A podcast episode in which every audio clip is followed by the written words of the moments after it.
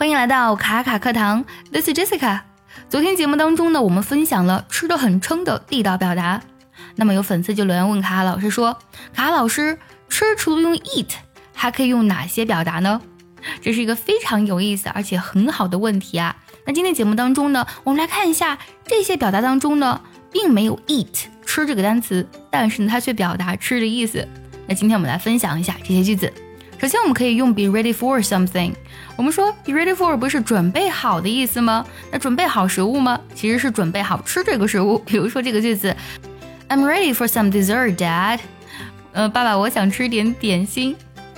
还有呢，我们还可以用 finish 结束这个单词来表示吃完。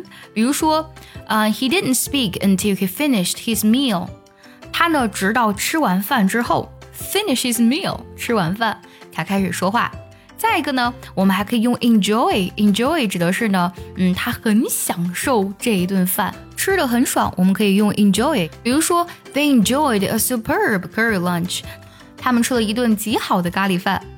想要第一时间的获取卡卡老师的干货分享，比如说怎么学口语，怎么记单词，我年纪大了能不能学好英语，诸如此类的问题呢？请微信加 J E S S。I C A 六六零零一，也可以点开节目文稿，点击查看，加我的微信哦。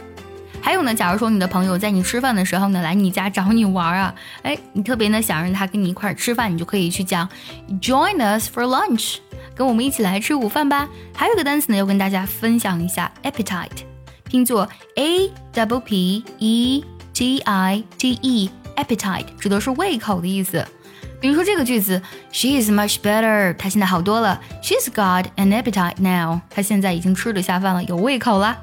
还有呢，我们很多人特别喜欢吃甜食，但这里呢没有吃字，我们可以用这个俚语来表示啊，have a sweet tooth，就表示的是喜欢甜食了。